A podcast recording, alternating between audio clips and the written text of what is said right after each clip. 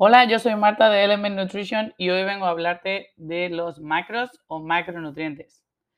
Estos son grandes grupos de nutrientes que nos aportan la mayor cantidad de energía a nuestro cuerpo. Hay tres grupos de macronutrientes o tres macronutrientes principales. Las proteínas, los carbohidratos y las grasas. Técnicamente el alcohol sería nuestro cuarto macronutriente, pero no nos enfocamos en él por lo menos de momento, porque no ofrece muchos beneficios para la salud. Más adelante hablaremos un poquito sobre el alcohol. La mayoría de los alimentos y bebidas se componen de una combinación de estos tres macronutrientes, las proteínas, los carbohidratos y las grasas.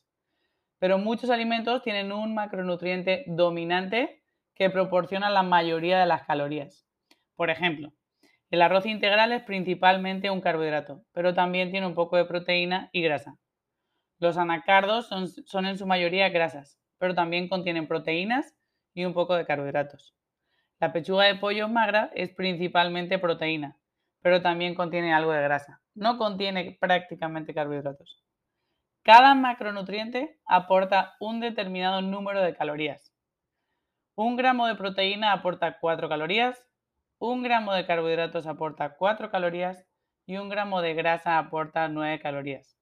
Y solo para que sepas, ya que los mencionamos, un gramo de alcohol aporta 7 calorías vacías. ¿Por qué son tan importantes los, macronutrientes? Tu cuerpo descompone los macronutrientes para realizar trabajos específicos en él.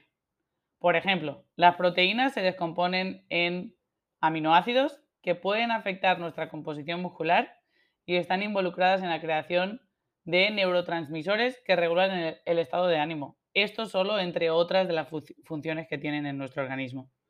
Los carbohidratos se descomponen en azúcares que nos dan energía para uso inmediato, pero también para almacenamiento.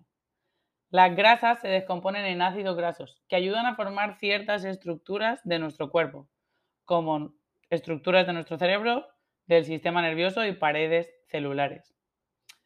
¿Dónde entran las verduras en estos tres macronutrientes? En carbohidratos. Sin embargo, debido a su baja densidad calórica, ni siquiera queremos que los tengas en cuenta o los consideres dentro de tu cantidad total de carbohidratos diarios. ¡Yay!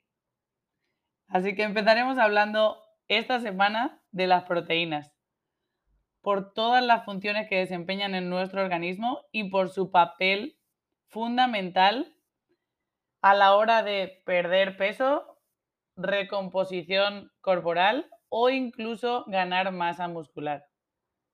Entonces, además de afectar a tu peso y tu composición corporal, los macronutrientes y cómo los repartimos en nuestra dieta pueden afectar a cómo tú te sientas, cómo te desempeñes e incluso cómo te comportes.